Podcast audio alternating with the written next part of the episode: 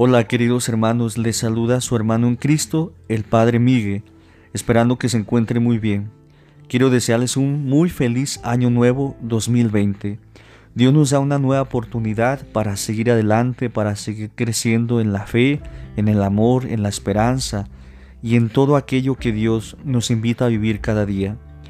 Quiero darles una buena noticia. Vamos a iniciar este año 2020 con un nuevo proyecto titulado La palabra en tu vida.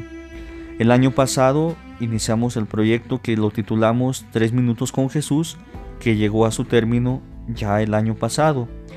Y pues comenzamos esta nueva encomienda de Padre Dios para ustedes. Con mucho cariño lo realizamos y es por eso que vamos a meditar cada día la palabra de Dios, especialmente el Evangelio, eh, leyendo el Evangelio y diciendo una breve reflexión y también diremos brevemente algo sobre la vida de algún santo de la iglesia según lo que nos marca el calendario litúrgico. Y es por eso que iniciamos pues con la lectura del Evangelio de este día primero de enero. Del Evangelio según San Lucas. En aquel tiempo los pastores fueron a toda prisa hacia Belén y encontraron a María, a José y al niño recostado en el pesebre. Después de verlo contaron lo que se les había dicho de aquel niño, y cuantos lo oían quedaban maravillados. María por su parte guardaba todas estas cosas y las meditaba en su corazón.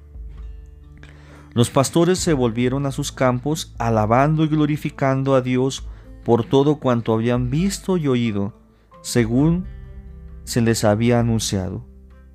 Cumplidos los ocho días, circuncidaron al niño y le pusieron el nombre de Jesús, aquel mismo que había dicho el ángel antes de que el niño fuera concebido.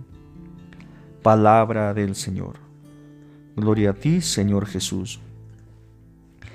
Cuantos le oían quedaron maravillados porque Dios está en los detalles, queridos hermanos.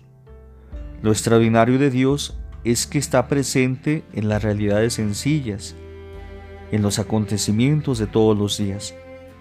Sin embargo, el detalle más hermoso de Dios es su amor por nosotros, puesto de manifiesto en su Hijo, que vino a revelarnos el amor misericordioso del Padre, la ternura de Dios en la belleza de toda su creación, que canta la obra de sus manos y que nos acoge a nosotros con amor infinito.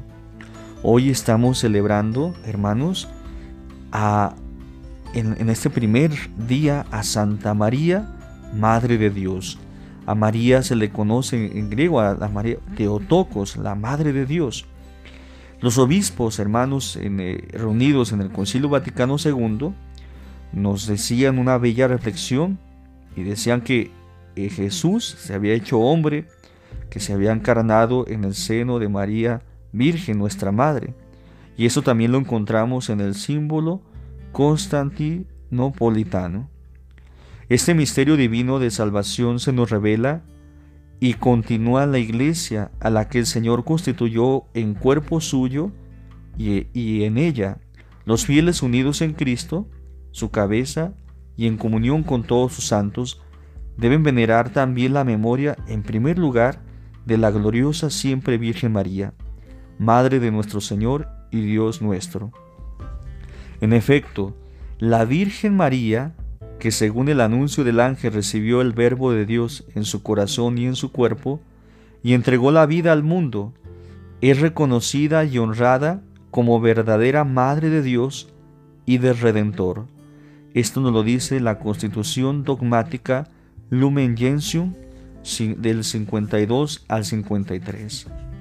Hermanos, hagamos esta breve oración. Padre nuestro, te pedimos por la intercesión de, que por la intercesión de María, que Jesús nazca en nuestro corazón, para participar en la salvación del mundo, por Jesucristo nuestro Señor. Amén. Hermanos, me da mucho gusto saludarlos y les envío la bendición y primero Dios continuaremos mañana con otra emisión más de la palabra en tu vida. El Señor esté con ustedes. Y la bendición de Dios Todopoderoso, Padre, Hijo y Espíritu Santo, descienda sobre ustedes, sobre sus familias, y permanezca para siempre. Amén. Que la gracia del Señor esté siempre con ustedes.